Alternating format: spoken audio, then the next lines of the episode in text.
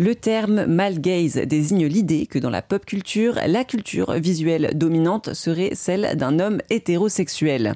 Au cinéma, cela se traduit par exemple par une nudité plus fréquente de la femme ou un rapport non équitable entre les femmes et les hommes à l'écran. Mais ce concept peut se décliner dans toutes les formes d'art.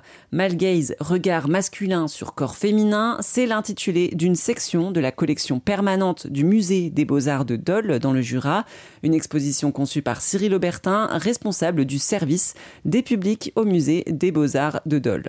Deuxième salle de cette, de cette section où on va s'intéresser cette fois aux personnages que l'on peut dénuder dans l'histoire de l'art. Et en fait, on va se rendre compte que quasiment systématiquement, ce sont des personnages fictifs, des personnages mythologiques ou alors des personnages, disons, historiques, mais d'un passé tellement ancien que ça n'a plus. Euh, enfin, il n'y a, plus le côté dérangeant de représenter un personnage euh, nu, sinon ça va être des personnages bibliques, ça va être euh, des allégories, etc. donc c'est assez majoritairement des, des, personnages qui n'existent pas en réalité.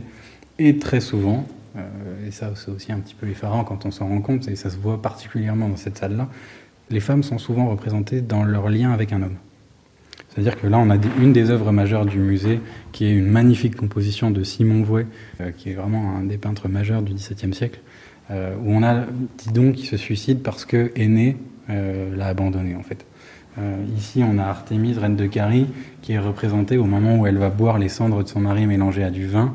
Mais du coup, voilà, elle est représentée parce qu'elle elle représente la tristesse, la fidélité à son mari et la tristesse parce qu'il est décédé. Ça, c'est un personnage fictif? Bah, c'est un personnage historico-mythologique en fait. Et après, on a une allégorie euh, de l'envie, à nouveau, c'est pas, pas très neutre, parce que souvent euh, les femmes aussi ont tendance à incarner euh, dans l'art des défauts. Par exemple, l'envie, c'est pas une envie positive, c'est l'envie sexuelle, la luxure, etc.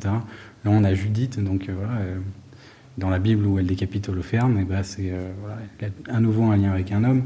Là, on a Junon qui convoque les enfers pour se venger de son mari Jupiter euh, qui l'a trompé. Très souvent, quand on a des personnages féminins qui sont représentés, c'est aussi quasiment tout le temps pour leur lien avec l'homme. Donc à la fois, il y a le regard euh, masculin de l'artiste qui va euh, regarder son modèle pour le peindre, etc. Mais il y a aussi ce que, ce que dit bah, justement ces récits mythologiques, bibliques, etc., de la place qu'on accorde aux femmes à travers l'histoire. Et ça, on le voit aussi à travers l'art. C'est ça qui est intéressant dans cet accrochage. Et cette statue qui saute aux yeux, qui est assez rigolote, qu'est-ce qu'elle raconte ah. Bah, en fait, ça, c'est une statue euh, qui représente Eve, alors de Hans-Peter Feldman, qui nous a quittés il y a, très peu.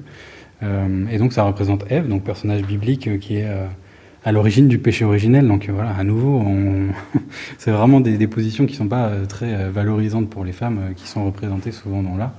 Alors, en fait, l'ancienne directrice, elle avait une formule qui était assez marrante, qui disait qu'en fait, Hans-Peter Feldman avait transformé Eve en icône pop de salle de bain.